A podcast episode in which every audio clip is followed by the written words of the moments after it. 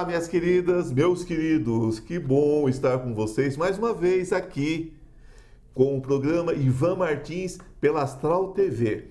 Toda segunda-feira, às 19h30. É um grande prazer estar com vocês, trazendo sempre convidados incríveis, artistas, escritores, filósofos, esotéricos, não é? Pessoas do mundo pessoas da vida, que viver é isso, não é, gente? É experimentar coisas novas, é ver outros pontos de vista. E hoje eu trouxe uma pessoa incrível, que é o meu querido Ricardo Ida. É um prazer ter você aqui, Nossa, obrigado. É. Eu que agradeço. Primeiro que é sempre uma honra, um prazer. É, você sabe a, a, admiração que eu nutro por você. Eu, eu, eu, é eu acredito que você é um, é um filósofo, como a gente estava falando há pouco. E que, o, filósofo classudo, né? Que, olha que cenário lindo, que programa chiquérrimo. Eu tô até assim, falei, gente, cadê? Precisava ter preparado a roupa. Você tá elegantíssimo, né? Mas olha, mas não faz nem um por cento aí da, da sua classe. Eu falei isso para sua produção, como ele é, como ele é classudo, não? E o, e o cenário também. Obrigado você é muito presença. gentil, você sabe, né? Você é muito gentil. É bom ter amigos, né, gente? Vocês viram só como ele é gentil? Então, é um assunto que vira e, e, mexe, vem à tona, como as pessoas se preocupam com isso. Eu sou tarólogo, como você sabe, e muitas vezes, sempre sai a carta o diabo. As pessoas ficam horrorizadas, né? Ah, o que, o que, o diabo está fazendo? Eu falo, gente, não confundam o diabo com o Lúcifer, a ideia que você tem do diabo que é uma coisa muito distante. Aqui está falando sobre natureza, sobre vida, né? Ah, por exemplo, a referência a Exu, por exemplo, uhum. no candomblé, que é a base, é por onde tudo começa, é a terra, é a sobrevivência, é a luta e tudo mais. Só que dentro de uma, de uma questão judaico-cristã, isso ficou muito pesado, né?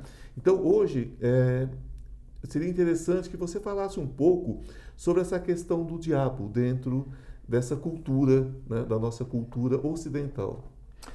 É engraçado, né? Na, no seu podcast você começou me perguntando sobre quem que criou quem. Se Deus criou o homem, o homem Sim. criou Deus. E eu disse, olha, do ponto de vista sociológico, é, é, o, Deus é uma criação do homem. E eu não estou negando que existe uma força criadora. Eu digo a imagem, a forma, né, as qualidades que você coloca para essa divindade. O mesmo acontece com o diabo. O diabo nada mais é do que uma criação, e é uma criação essencialmente é, de uma tradição cristã.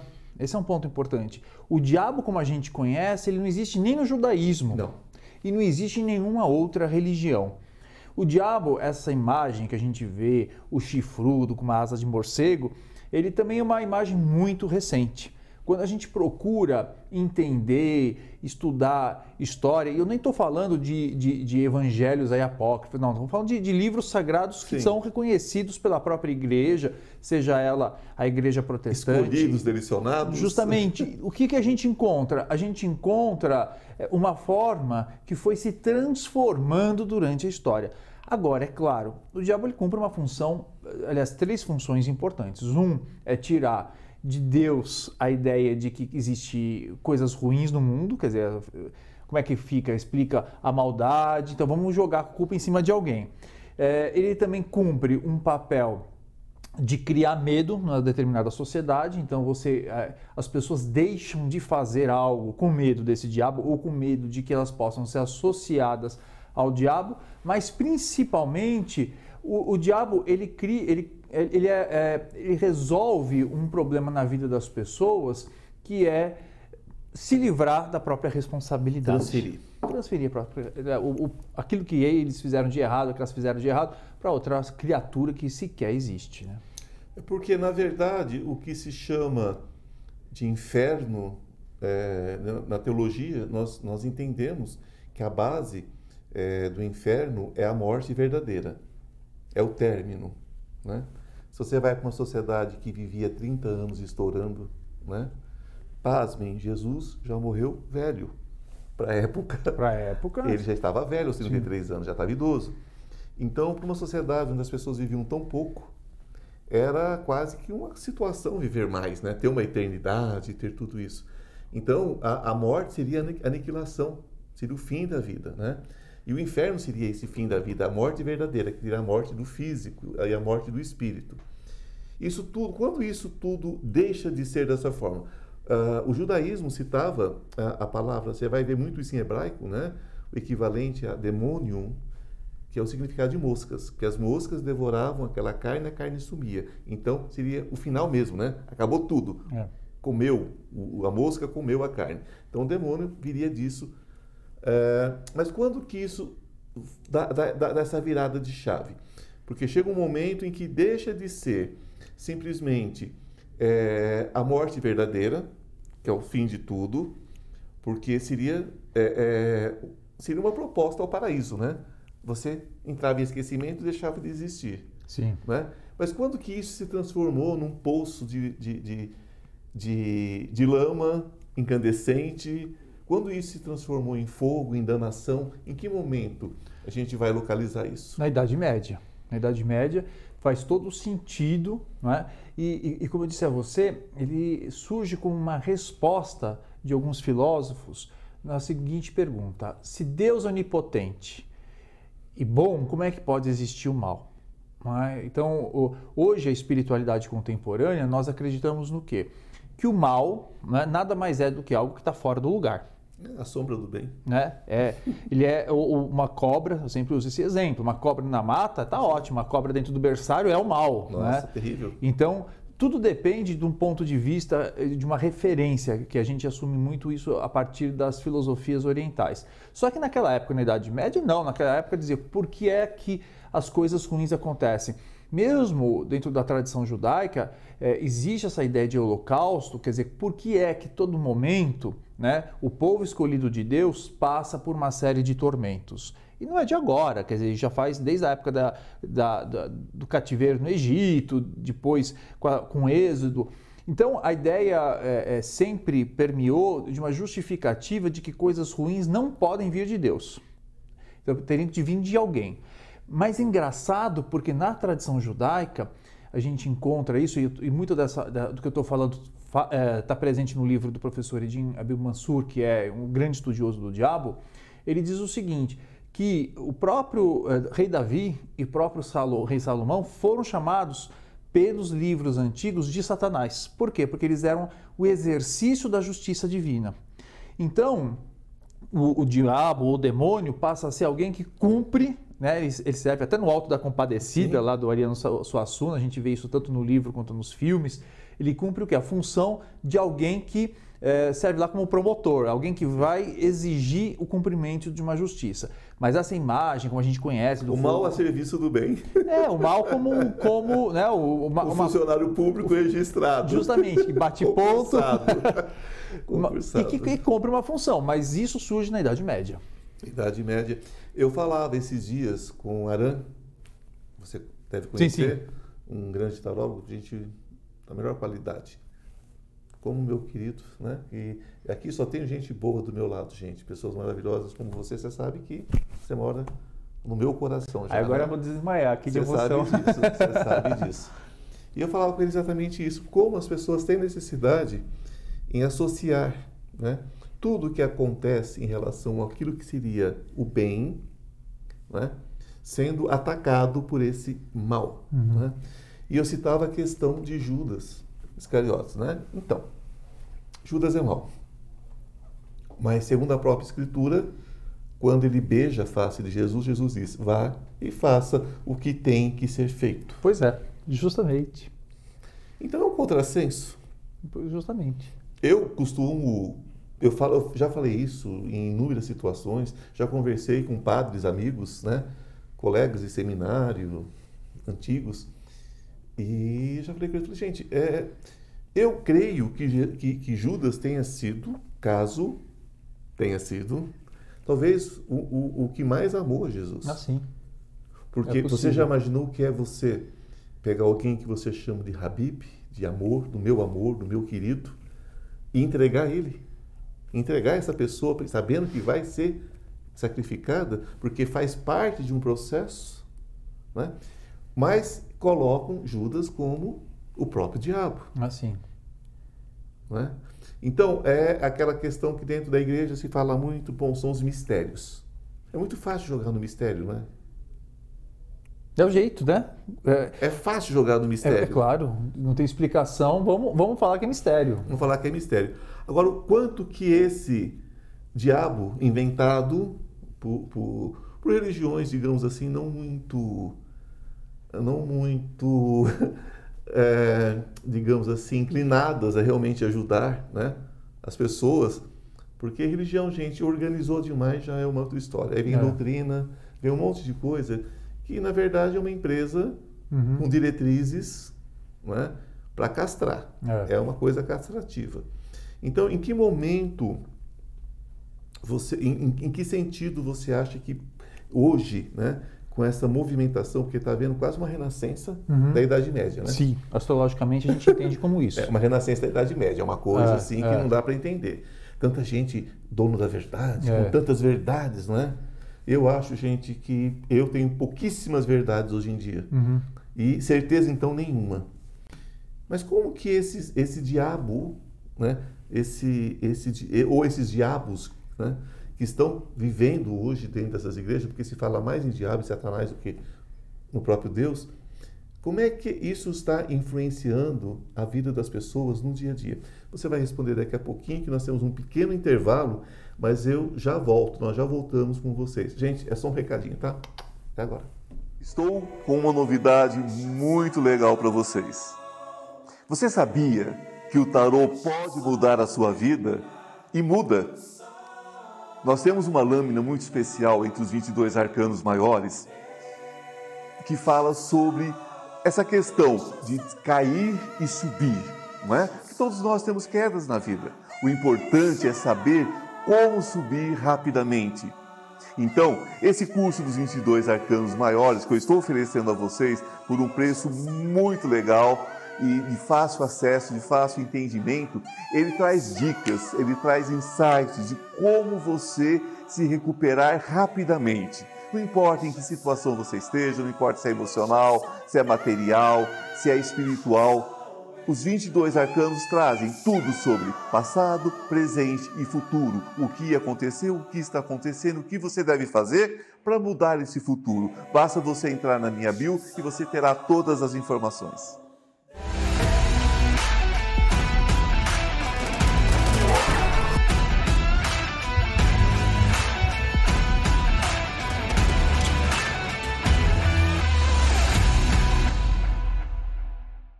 Olá, estamos de volta. Que bom, você ficou aí, né? Firminho aí na sua poltrona aí, quietinho aí, esperando, não é mesmo? Que bom que você está conosco. Gente, eu encerrei o primeiro bloco com o meu querido falando exatamente sobre a influência né? que é essa história de diabo, diabos, Lúcifer, né? essas coisas todas que são baseadas na teologia do mito, né? que vem para segurar de alguma forma a, o viver mesmo, né? Porque as pessoas têm, teriam que ter liberdade, só que isso muitas vezes é retirado delas. E a gente estava falando sobre isso. Qual é essa, o quanto isso está influenciando hoje a sociedade, sobretudo no Ocidente, onde nós temos, né, uma, uma, onde isso tem um peso maior, por incrível que pareça. Bom, a gente sabe, eu não estou falando isso sem nenhum sem preconceito, não tem juízo de valor, isso é uma coisa discutida na Sim. academia, na universidade, mas se você tirar a figura do diabo de uma série de, de, de igrejas hoje neopentecostais, as igrejas deixam de existir. A raison d'être, como falam os franceses, é a existência do combate ao diabo. É claro que isso é um, é um problema. Só que é, é, e a ideia sempre, né, de que o diabo é sempre a divindade do outro. Então, enquanto tudo aquilo que é divindade dos, dos demais, então quando a gente pensa em Asmodeus, quando a gente fala até de Beuzebu, quando a gente fala de Lúcifer, são divindades de outros panteões. Então quando você, os, a, o catolicismo romano entra em contato com, com, com diversas, é, diferentes culturas, e, se depara com diferentes divindades, então eles falam: oh, isso aqui que você está cultuando não é, de verdade não é Deus, na verdade isso aqui é um, é um capeta, o diabo é um demônio travestido, né, disfarçado de Deus. E esse discurso que fazia sentido a para uma, uma forma de dominação há 1500 anos atrás continua sendo repetido. Então, é claro que ele tem o diabo, ele é um ele vende bastante, né? Ele é o, o, garoto propaganda de muitos serviços, porque você fica com medo do diabo e aí você realmente acaba consumindo tudo aquilo que querem que consuma. A não graça vende muito, né? Mas não, justamente. Fora que a gente não pode deixar de, esquecer, de, de lembrar que quando você mencionou no início do, do programa o diabo no tarô, fala de poder. poder. Então, o diabo fala de poder, o diabo fala de prazer, o diabo fala de corporeidade, liberdade. de liberdade. E que civilização aceita né, é, isso de bom grado? É, Para você ter uma civilização em que todo mundo aceite o prazer, a liberdade e o poder, você tem que rever toda uma estrutura de, de poder. Sim. Né? Você, o poder deixa de estar na mão de poucos e passa a ser compartilhado. Então, é, o, o, diabo é uma estrutura psíquica que, que criaram, é uma, uma egrégora, né, que fica todo o tempo lá, né, te pressionando, tanto que quando a gente faz qualquer exercício é, de percepção corporal e energética de, do diabo, a gente vai ver que ele não existe em lugar nenhum do corpo, a não ser uma pressão que está aqui na cabeça.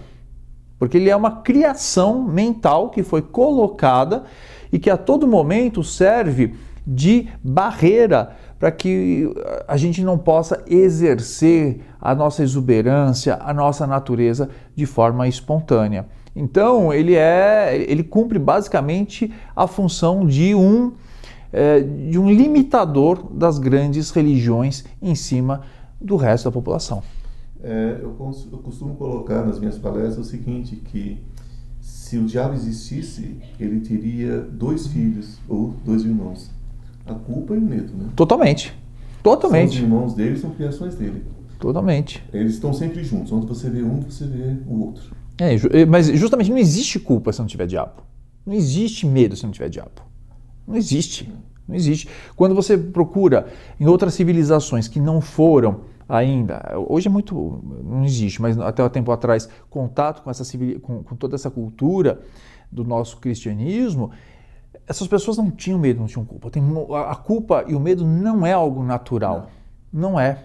Agora, isso não quer dizer, Pra... Usam a nossa sobrevivência. É Seria o próprio diabo. Justamente. Né? Porque é a nossa sobrevivência é o nosso agir, é o nosso reagir.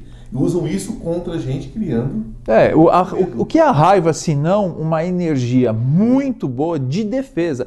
É claro que essa raiva não pode ser usada de forma violenta para atacar ninguém, claro. mas uma forma de você se colocar, de você manter o que é a raiva se não um sistema imunológico, né? Por isso que quando a gente fala aí também de de, eh, de diabo, a gente está tá vinculado muito a um sistema de uma energia poderosa que as pessoas têm muito medo.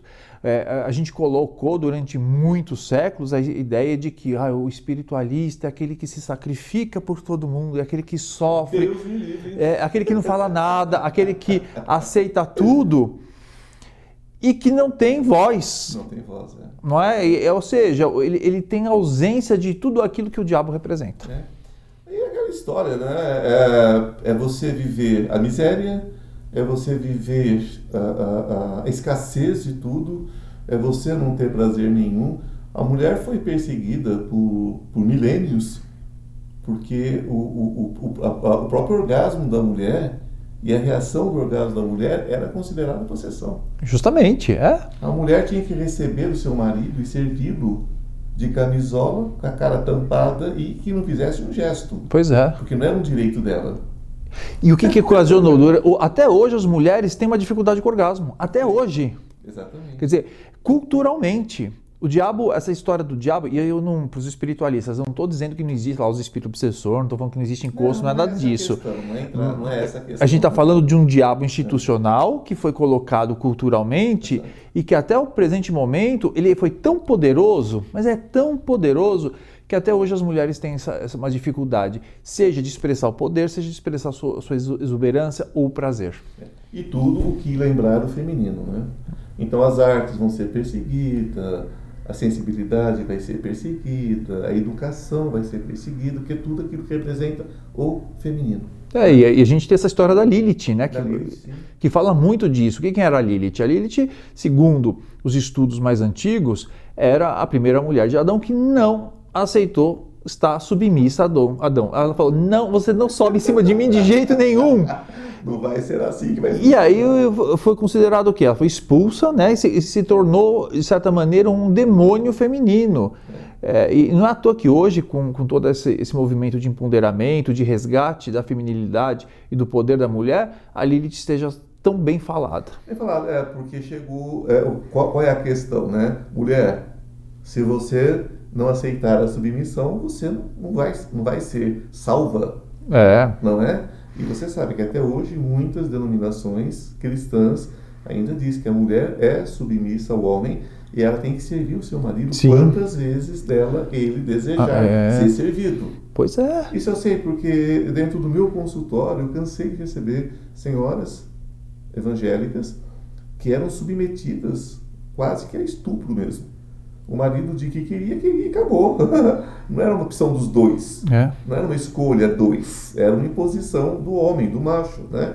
Então, o homem, quer dizer, Deus homem, eu sou homem, eu, né? Você é um pedaço de mim, saiu da minha costela. Então, quando você pega isso como, como fundamento, fica muito difícil. É. Fica muito difícil, né?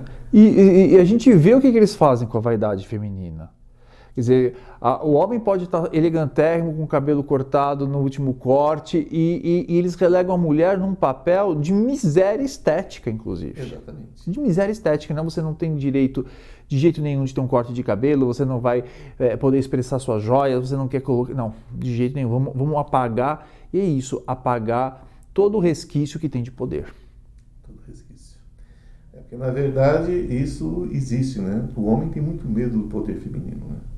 Tem, nossa, sempre teve. E não raro é, foi durante o poder, os momentos em que as divindades eram femininas, que a humanidade deu maior salto. Isso é muito engraçado. Muito.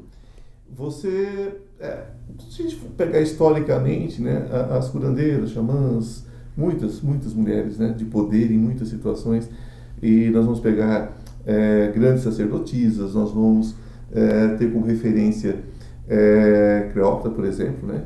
Uma faraó, né? Sim, sim. Assim, né?